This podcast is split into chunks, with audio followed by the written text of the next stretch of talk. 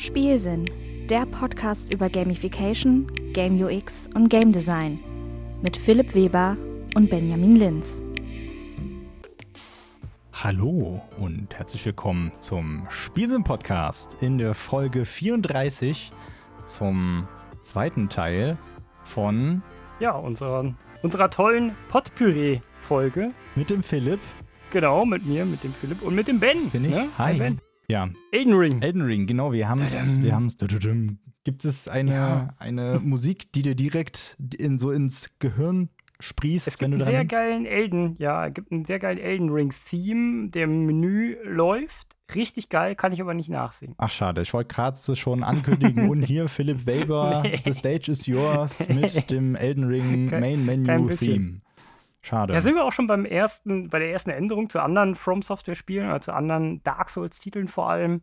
Ähm, wird mehr musikalisch gemacht, habe ich so das Gefühl. Ich habe es jetzt nicht eins zu eins gegeneinander verglichen, aber so aus meiner Erinnerung und aus anderen Analysen von vorherigen Dark Souls-Titeln, die waren schon sehr ruhig, wurde wenig musikalisch gemacht und hier ist das jetzt schon üblicher, dass man nur die klassische Bossmusik hat oder wenn irgendwie ein, ein Gegner auf dich aufmerksam wird, dass es dann langsam, ähm, ne, dass die Musik auch drauf anspringt und so und darauf reagiert. Ähm. leichter, immer hektischer wird, wo du schon aus der Ferne weißt, oh, da ist was Ja, ja, Gefährliches. genau.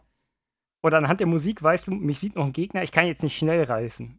Mhm. so, du siehst zwar, also nein, du siehst zwar keinen Gegner mehr, aber du hörst noch, dass irgendein Gegner dich sieht und du willst aber eigentlich schon wegreißen, das geht aber nicht, weil dich noch ein Gegner sieht.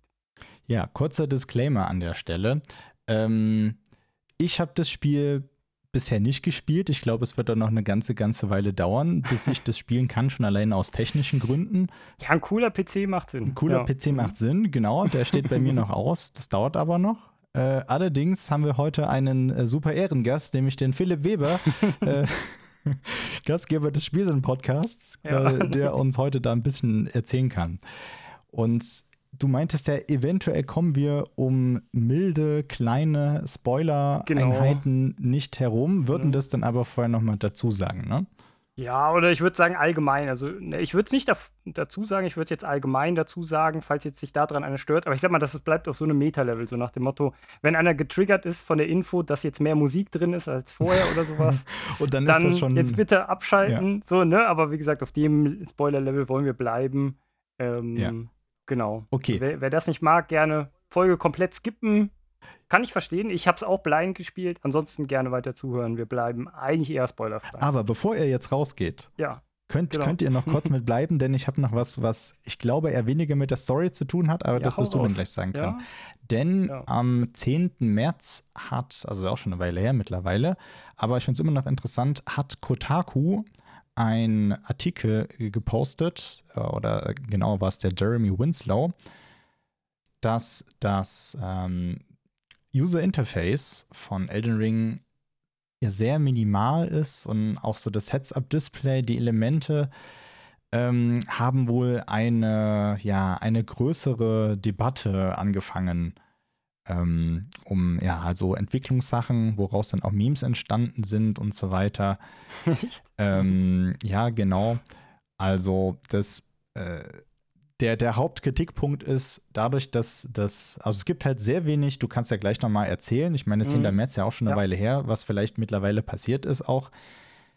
Der, der, die Hauptkritik ist, dass du halt ein sehr minimalistisches UI hast, was an sich per se jetzt nicht schlecht ist, aber bei so einem Spiel wie Elden Ring kommen natürlich auch viele Informationen dazu und ähm, die musst du halt erstmal rausfinden. Ne? Also es macht halt wirklich einen eher schlechten äh, Job darin, einen so kommun zu kommunizieren, was zum Beispiel verschiedene Icons bedeuten. Und Ja, wenn gut, du nicht stimmt. vorher erst noch Mhm. irgendwelche Beschreibungen liest ähm, oder eben andere Sachen. Ne? Also klar, es gibt auch das Lager, was dann meint, hey, ist halt super, äh, super simpel und so straightforward.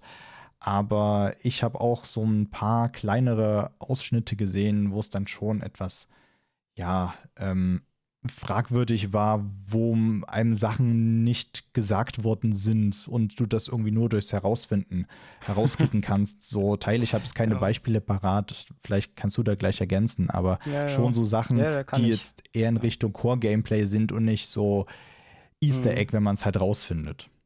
Ja, ja, ja. Ja, also ich glaube, ich weiß, was du meinst, oder der, vielleicht der Verfasser, speziell auch im Artikel. Also gerade, es gibt an deinem Lebensbalken so eine Buff-Leiste, wo du Buffs siehst, von, wenn du Ringe anziehst oder sowas, aber die heißen nicht Ringe da, das sind äh, Talismane oder Talismänner, I don't know, wie der, der Plural ist von Talisman. Ähm, Talisfrauen. So. Talisfrauen. Talismen, Talismenschen. So.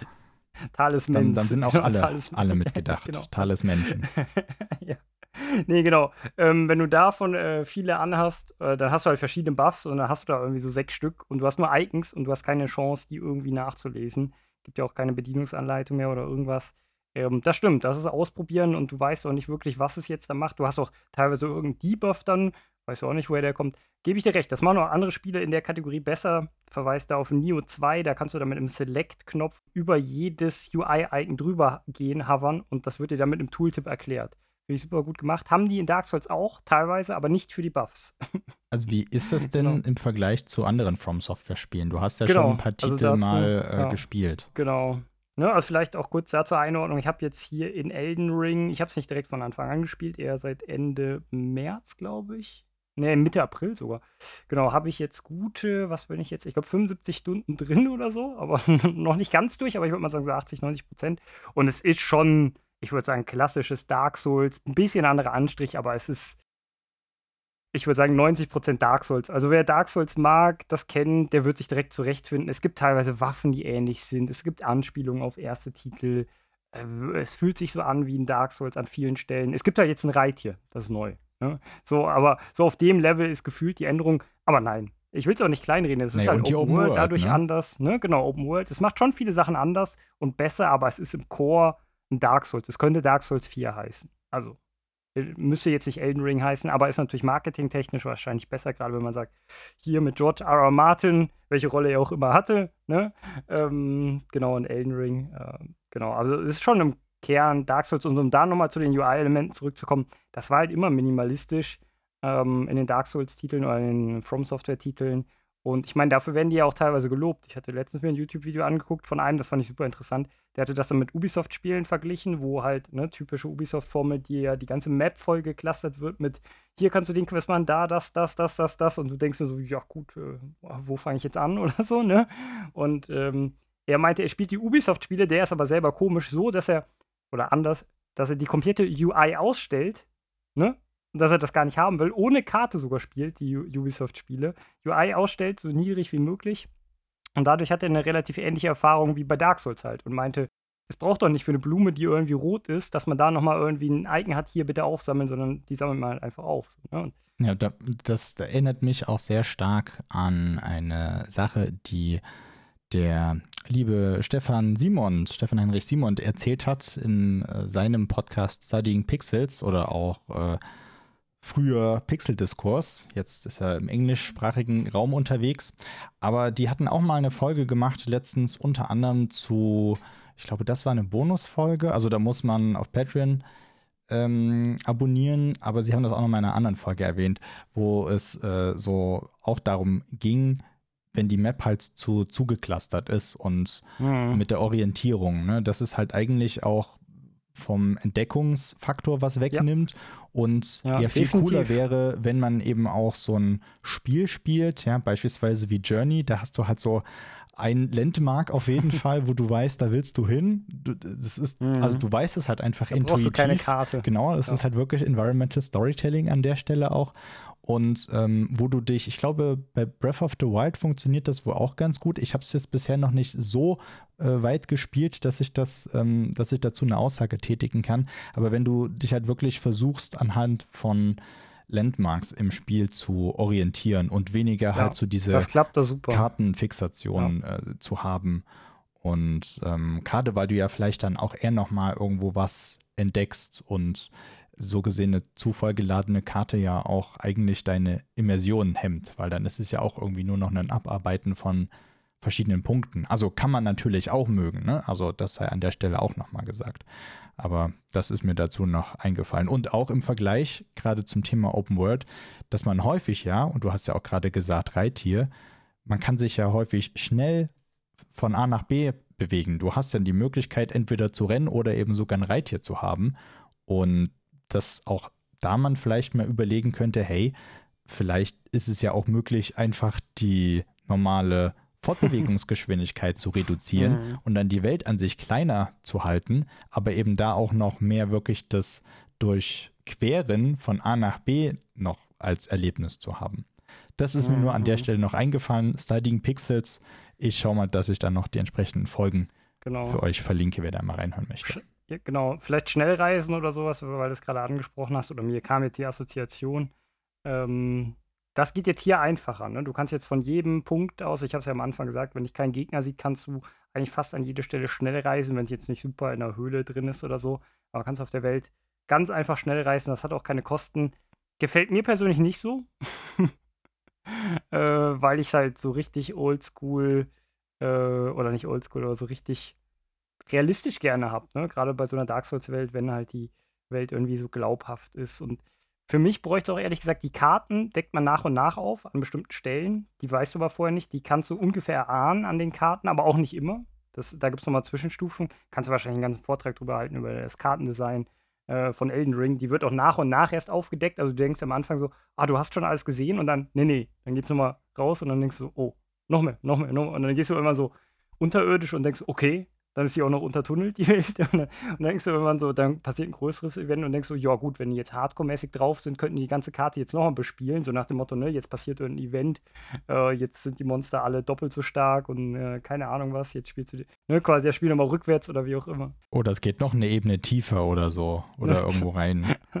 Oder du wirst Also auf Quantengröße Aber- geschrumpft. Na gut, das ist dann vielleicht schon too much, aber, Aber was ich da gemerkt habe und was ich bei den anderen Soul-Spielen nicht gemerkt habe, vielleicht ist es meiner Arbeitssituation geschuldet, ähm, ne, anderen Umständen, wie man Spiele spielt. Aber ich hatte hier bei, den, bei dem Titel mehr das Gefühl, dass es Arbeit ist tatsächlich. Weil du schon durch die Karte siehst, oh, ich habe jetzt für den Fitzel erkunden irgendwie ein, zwei Stunden Zeit gebraucht und du denkst nur so, ja, da ist noch eine Menge grau und noch eine Menge. und denkst du so, ja, das, das dauert noch, das dauert noch. Und das hattest du bei anderen Soul-Spielen nicht. Da bist du halt einfach gelaufen, du kamst nicht weiter und dann ja, hast du weitergemacht. So. Also ich bin, weiß noch immer nicht, ob Karten in Soul-Spielen so reingehören oder ob man die vielleicht selber zeichnen muss, also komplett, dass man die nicht aufdeckt, sondern nur das, wo du da warst, ist dann wirklich was, ne, dass du kartograf kartografierst. So ist es da nämlich nicht ganz so. Ne? Du deckst schon immer größere Bereiche auf, wie so ein Watchtower bei ne, klassisch aller Ubisoft-Formel. Ähm, kennst ihn halt nur nicht vorher. Ne? Und, ah, fand ich schon interessant, da so den, den Zusammenhang mit Arbeit äh, zu sehen. Wobei äh, generell der Schwierigkeitsgrad da nochmal in Verbindung, habe ich das Gefühl, ist ein Ticken einfacher, kommt halt drauf an, wie man spielt. Aber dadurch, dass dir halt so viele Möglichkeiten gegeben werden, kannst du halt so gut hochleveln oder einfach sagen, wenn du da nicht weiterkommst, sagst du halt, okay, das ist halt zu schwer, dann gehst du woanders hin und kommst dann stärker zurück. Das ist hier gefühlt deutlich einfacher als bei anderen Souls-Spielen, wo du so das Gefühl hattest, okay, da muss ich jetzt lang, so, sonst, sonst komme ich da auch nicht weiter. Ne? ja, das äh, ist ein guter Punkt, den ich gleich auch nochmal aufgreifen werde. Also wenn du willst, kannst du gerne. Ne, zuvor, zuvor äh, ruhig noch was anderes. Ich hatte ja auch gerade erwähnt vor ein paar Minuten Meme, denn es gibt jemanden, der hat, ähm, Alex heißt der, äh, Alex DNC, wir werden, den, wir werden das einfach verlinken. Ähm, der hat das Interface quasi drauf gebaut. Und ich, also er selbst hat es jetzt nicht geschrieben, äh, dass es jetzt so la Ubisoft ist, aber äh, die Caption von dem Ganzen ist I founded the Elden Ring with the, in Anführungszeichen, good UX. Ähm, und ja, Mhm. da gibt es so andere Leute, die das dann auch äh, so ein bisschen nachgemacht haben oder wo dann eben gesagt wurde, ne, so was du meintest, mit, da ist dann vielleicht ein bisschen mehr zu sehen, als man sehen muss. Und Mhm. ja, ist, äh, ist ganz witzig. Ne? Aber das führt uns eben auch wieder schön zu so einem Punkt, ne? wie viel Information ist halt wichtig und das ist Ja. sehr kontextspezifisch. Das kann alleine schon von der Person abhängig sein, die davor sitzt. Erstens, wie viel Informationen braucht die jetzt in der Situation? Das kann ja auch am Anfang von einem Spiel nochmal anders sein als später. Oder Zum Anfang muss ich gleich auch noch was sagen, aber ja. Mhm, Mhm. Sehr Ja. gut, da möchte ich irgendwie auch noch was sagen. Perfekt, das, äh, gehen wir heute ja eins in eins. Ja. Und ähm, ja, dass du vielleicht auch dir das äh, anpassen kannst. Ne? Gerade in Mhm. MMO, äh, na, Multiplayer, Massively Multiplayer Online Roleplaying Games kannst du ja häufig dir auch verschiedene Elemente von deinem Interface einstellen, wie du es gerade brauchst. Mhm. Was mhm. natürlich auch wieder zu Überforderung ja, äh, führen kann. Ich habe auch immer so meine Problemchen mit Guild Wars 2, versuche immer mal wieder reinzukommen, aber irgendwie höre ich dann doch immer auf. Aber es hat nicht nur Interface-Probleme, aber unter anderem auch. Ähm, nee, was ich dich noch fragen wollte, gibt es denn bei dir, also erstens hast du eine Änderung gemerkt, dass da vielleicht was raus oder reingepatcht wurde und ähm, auf der anderen Seite gibt es Dinge, die du dir da wünschen würdest. UI-Elemente. Die dir dabei, jetzt? genau, also gerade wo auch aus ne, User Experience-Sicht, hat ja auch viel mit Bedürfnissen zu tun, mhm. wo du halt wirklich siehst, ey, hier in der und, und dieser Situation oder eigentlich immer, habe ich so den, den Need nach ähm, XY. Genau. Also was anders ist, aber ich habe es, wie gesagt, ja erst seit ähm, Anfang April jetzt gespielt oder Mitte April, deshalb kenne ich die früheren Versionen nicht. Ne? Äh, wegen Urlaub und so. nee. ähm, was mir aufgefallen ist, ist zu anderen äh, Dark Souls-Spielen und was auch viele umstellen, das kann man umstellen, ist, dass die, dass die UI-Elemente komplett verschwinden, wenn du durch die Welt reist. Genau, ich glaube, dann verschwinden die komplett. Also nicht unsichtbar oder sowas. Also transparent, nicht transparent, sondern wirklich unsichtbar. Und sobald du irgendwie interagierst oder eine Taste drückst, äh, taucht das wieder auf. Und ein paar Leute machen das halt so, dass es permanent sichtbar ist. Ich finde es so eigentlich ganz nett, aber ja, keine Ahnung. Also ich finde, ich würde jetzt man könnte da natürlich ne, groß überlegen, wie gesagt, Neo 2, da müsste man sich mal wahrscheinlich im Detail angucken. Das kann man auch gut gegeneinander vergleichen. Da kannst du ultra viel einstellen, da kannst du dir die Damage-Zahlen in unterschiedlichen Farben anzeigen lassen. Ähm, oder auch eben nicht und groß und klein und ne, bis auf die letzte Fußnote. Aber ich nehme das eigentlich so standardmäßig einfach und würde jetzt auch nicht viel mehr über UI sprechen wollen, wenn du. Ja, nee, alles in Ordnung. Nur kleiner Nachtrag noch. Ähm, das, was genau. ich gerade meinte, dieses, diese Modifikation, äh, die halt heavily photoshopped ist, die kommt eigentlich ursprünglich aus, aus Reddit von Gambosino. Vielleicht ist auch dieselbe ja, muss, Person, muss die es verlinken, äh, getweetet hat. Aber wir, wir, wir verlinken es, genau, wir verlinken ja. es einfach. Ja, du wolltest genau. ja was vom Anfang des Spiels erzählen. Deswegen frage ich dich einfach mal, wie war ja. denn dein Spieleinstieg? Genau, also ich bin es gewohnt von Dark Souls-Spielen, dass der Start ein bisschen komisch ist und mysteriös ist, dass man nicht weiß, was da abgeht. Ist ja völlig fein. Ich fand es nur technisch und UX-mäßig ein bisschen tricky an ein paar Stellen. Und zwar, na, also häufig gibt es am Anfang war da auch so, so eine Dark Souls Cutscene, super simpel, ne, quasi nur ein paar Screenshots äh, von, äh, ne, so Concept Art mäßig oder was auch immer, du weißt nicht, was abgeht irgendwie. Und dann wirst du da reingeworfen ich glaube, genau, dann ist fast die erste Szene. Du sprichst mit dem ersten NPC und der ist nicht vertont. der hat aber Text. Der ist nicht vertont, das ist so ein Geist. Und der ist nicht vertont. Und dann denkst du erstmal so, okay, mein Spiel ist kaputt oder so. Ja, du ne? bist vielleicht Weil so denkst, bei Nintendo gelandet. Ja, oder keine Ahnung. Also ich, man weiß, die sind vertont von anderen Dark Souls-Spielen. Und es gibt auch geile Vertonungen in dem Spiel. Aber der erste NPC ist nicht vertont. So, denk mal so, okay. Und der sagt dir dann, du kannst auch die Klippe runterspringen. Oh, cool. Habe ich aber nicht gecheckt irgendwie oder denk so, ja, Dark Souls will mich halt auch immer verarschen. Ich dachte, ich das halt ist direkt das erste, dein erster Impuls. Du als kleiner Impuls. Destruktor, der erstmal ja. die Grenzen des Spiels auslotet. Ich habe es echt nicht gesehen. Habe ich nicht gesehen, habe ich weiter äh, gelaufen und sowas. Und im Nachhinein, ich gucke mir jetzt danach, ne, ich will ja nicht gespoilert werden, aber danach gucke ich mir jetzt mal ab und zu Playthroughs an. Wenn du die Klippe runterspringst, startest du das Tutorial damit. Ach, ich habe das Tutorial nein. geskippt, weil das schon versteckt ist. Wie das ist ja interessant. Also mit, mit, also es ist echt ein ausführliches Tutorial, so eine, eine halbe Stunde würde ich sagen, eine Stunde, ja, eher eine halbe Stunde, wo echt zwischendrin das gestoppt wird und gesagt wird, hier, so damit blockst du das und das und so, ne? Und so machst du leichten Angriff, schweren Angriff. Habe ich nicht gebraucht, weil ich Dark Souls Veteran bin, aber ich hätte es, wenn eher andersrum erwartet, dass es heißt, okay, wenn du Dark Souls Veteran bist, springst du die Klippe runter, äh, Klippe runter und als Noob springst du die halt nicht runter, weil irgendwie einer sagt, hier spring die Klippe runter. Und es war auch nicht so krass formuliert, so nach dem Motto, spring jetzt die Klippe runter. Der war irgendwas am Rumerzählen, so in einem Nebensatz am Erwähnen, ja, muss keine Angst haben, mal runterzufallen oder so. Ne? Dann nehme ich ja nicht die nächstbeste Klippe und springe da runter, so, ne? So. Das war der, der zweite Punkt oder der Punkt. Und der dritte war dann eigentlich, man stirbt dann an einem ersten Boss, der viel zu stark ist. Das ist auch typisch Dark Souls, also nicht immer, manchmal schafft man den auch. Aber man stirbt Beispiel, an dem Boss. wenn man Philipp Weber heißt?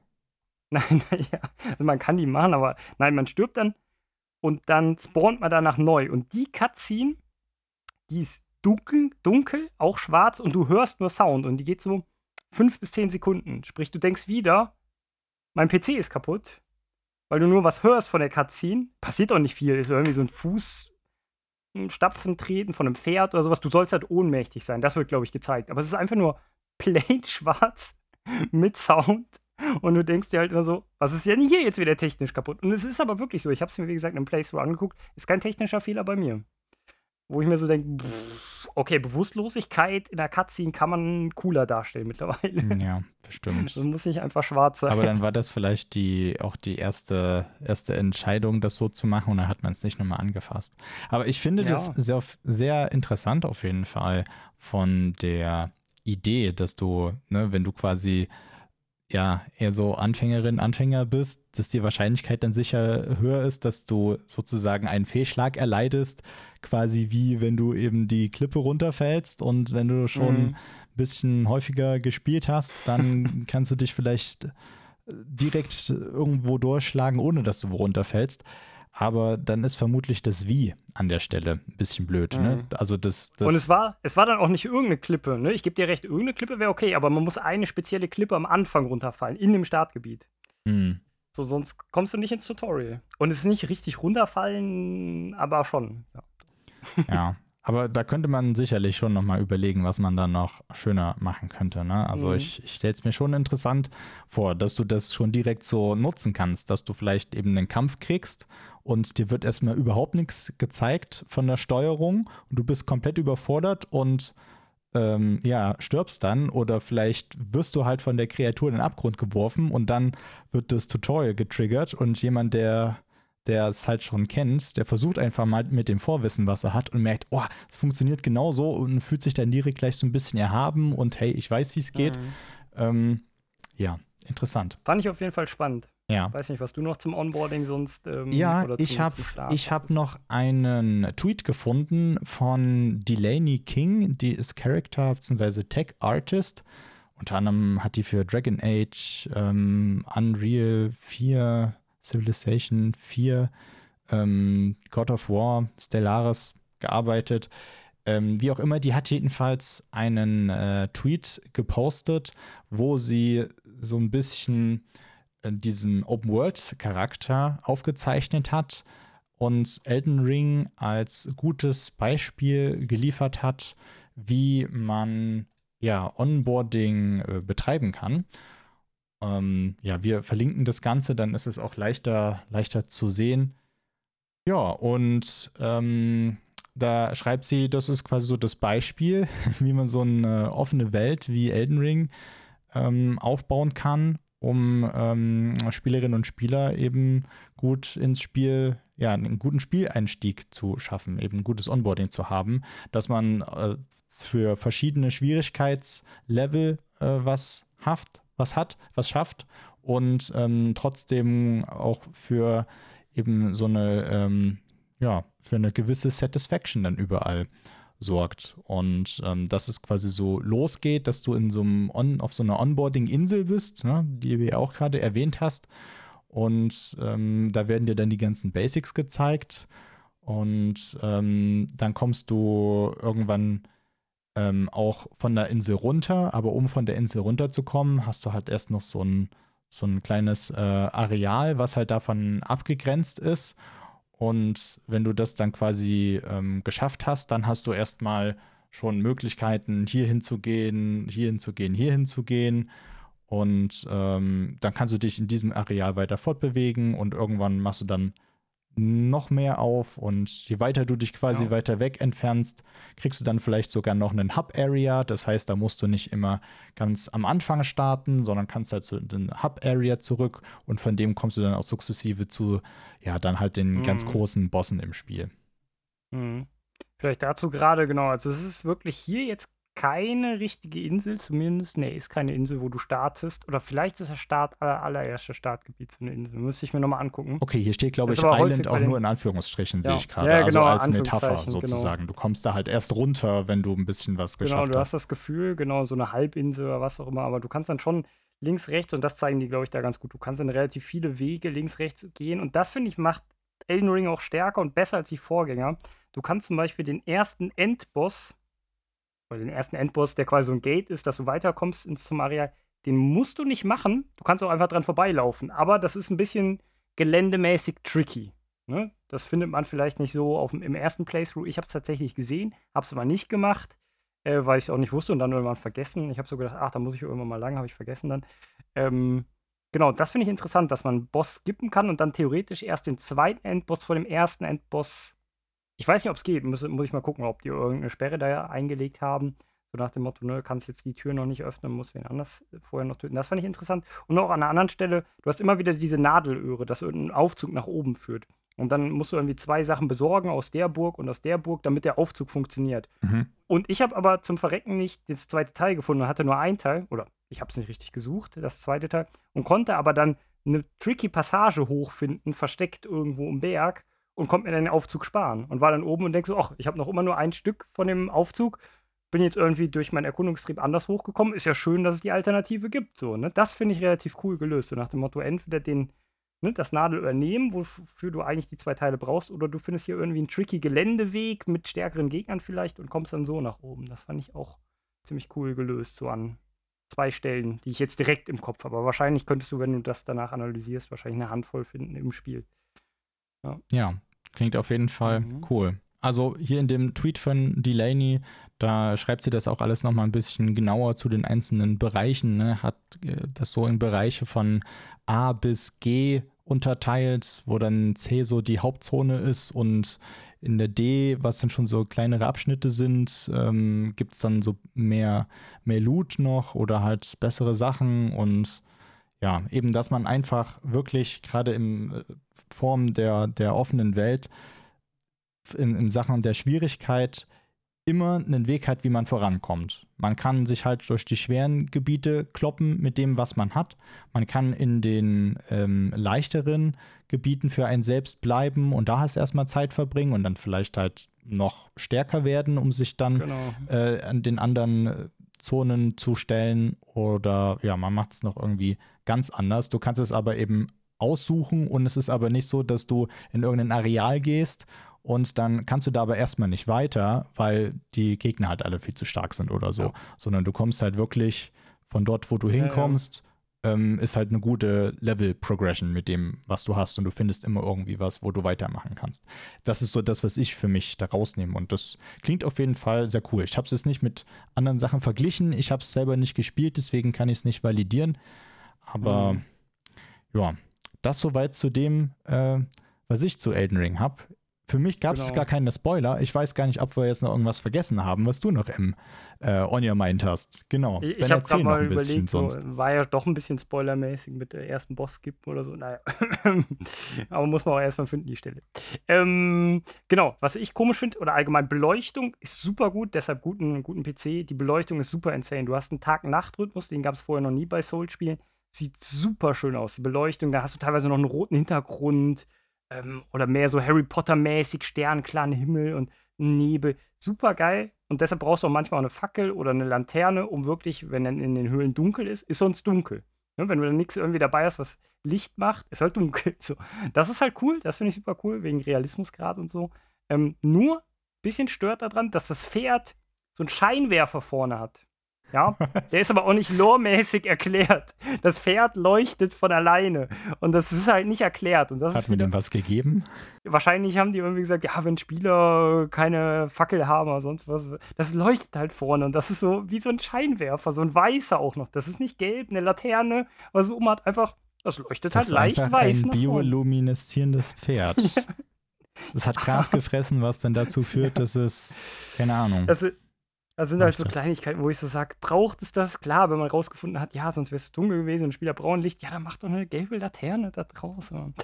Naja, gut, dann ist es halt ein weißer Scheinwerfer geworden, ein kleiner. Finde ich ein bisschen unnötig, aber.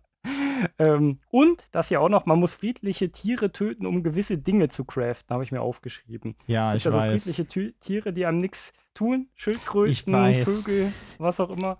Und das finde ich ein bisschen schade. Also ich ja. will die eigentlich auch nicht töten, und mache das auch eigentlich nicht. Und irgendwann habe ich gemerkt, ach, für Pfeile braucht man das ja schon. Und da wäre es zum Beispiel cool, wenn man irgendwo einen Händler hat. Wahrscheinlich gibt es den irgendwo an der allerletzten Ecke, gibt es irgendwie so einen veganen Händler, der sagt, wir lassen die Tiere am Leben. Ich habe hier Ersatzproduktpfeile aus ähm, äh, keine Ahnung, äh, ne? Äh, sonst wie, der dir das dann verkauft, weiß ich nicht, wäre cool. Also sowas fände ich halt cooler, wenn das ne, eher drin wäre, dass man nicht so. Weil das kostet auch nur Zeit, die Kaktiere da, irgendwelche Vögel, die dann durch die Gegend fliegen, also die will ich nicht töten und es kostet Zeit und nee. Ja. Unschön. Ich war. Aber Kleinigkeit. Ich, ich, ja. ich habe das mit den Schildkröten. Ich bin ja Schildkrötenliebhaber, für die, die es noch nicht Mhm. wissen. Äh, und selbst das, davon habe ich auch schon mitbekommen und dachte dann auch so, nein, warum macht ihr das denn? Aber Ja, ich ja. war irgendwann mal bei Marvin im Stream, den hatten wir in Folge 17 zu Gast, wo er uns so ein bisschen darüber erzählt hat, wie so die Spielerfahrung generell beim, beim Streamen ist. Und er hat ja auch Elden Ring gespielt und äh, kaum war ich da, äh, hat er mir erstmal irgendwie eine ganz tolle Schildkröte gezeigt. Äh, und die war dann Ja. auch süß. Und die, die musste man nicht kaputt machen. Die konnte man in Ruhe lassen ja, und, und schön es finden. einen NPC, ja, Ja. genau. Aber ich finde die hatte Idee gut. ich finde die Idee gut, die du, die du geäußert hast. Ne, mit dem NPC. Mit dem, dass du quasi so einen veganen Händler hast, äh, wenn man das so ausdrückt. Vielleicht wäre das Ne? wirklich mal was. Ja, ne? Oder ein bisschen weiter gedacht, Dark Souls ist auch auf viel, oder die Souls-Spiele sind auf vielen Spielen oder auf vielen eben schon relativ schlau, dass sie sagen, okay, äh, wenn du jetzt gar keinen NPC-Gegner tötest, dann kriegst du dafür einen Reward nach x Stunden oder sowas. Dann kommt ein Händler zu dir und sagt so, hier, ich bin die Beschützerin der Tiere. Ach so, mit Find ich gut, dass du keinen dann. angreifst. Ne, mit Verzögerung. So Ah. nach dem Motto, du greifst zwei Stunden am Anfang keine freundlichen Tiere an oder zwischendrin und dann kommt die, die Beschützerin der Tiere, eine Gottheit, was auch immer, zu dir ans Lagerfeuer und sagt, hier, finde ich gut, hier sind ein paar Kekse für dich oder keine Ahnung. ähm, töte die bitte nicht weiter. Und dann ist mal gespannt, okay, was kommt denn für ein Reward, wenn ich die weiter nicht töte und auf meine Pfeile verzichte? Ne? Weil ich brauche keine Pfeile eigentlich als Zweihand, ähm, Zweihand-Schwertkämpfer oder sowas. Ne? Also deshalb habe ich hier auch kaum getötet, die guten Schildkröten. Ne? Sehr gut. Sehr gut. Oder andere Tiere. Hast du mal Zelda-Spiele ja. gespielt? Wenig, zu wenig. Ich weiß nicht, ob du, ob du das kennst. Das ist jetzt ein, ein ganz, ganz, ganz kleiner Gameplay-Spoiler. Ähm, ich hatte das bei Link's Awakening. Das wurde ja auch nochmal wieder aufgelegt. Ich hatte es damals auf dem Game Boy Color gespielt. Da hast du ja auch Hühner und du kannst die Hühner mit dem Schwert schlagen. So, dann leuchten die kurz rot auf und mm, geben Ton vor sich. Es kann auch sein, dass noch ein NPC sowas sagt wie, mach das bitte nicht, was natürlich schon so die indirekte Aufforderung ist, äh, ey, guck mal, was passiert, wenn du weitermachst. Äh, hast du Mhm. irgendeine Idee, was passiert, wenn man weitermacht, die Hühner mit dem Schwert zu schlagen?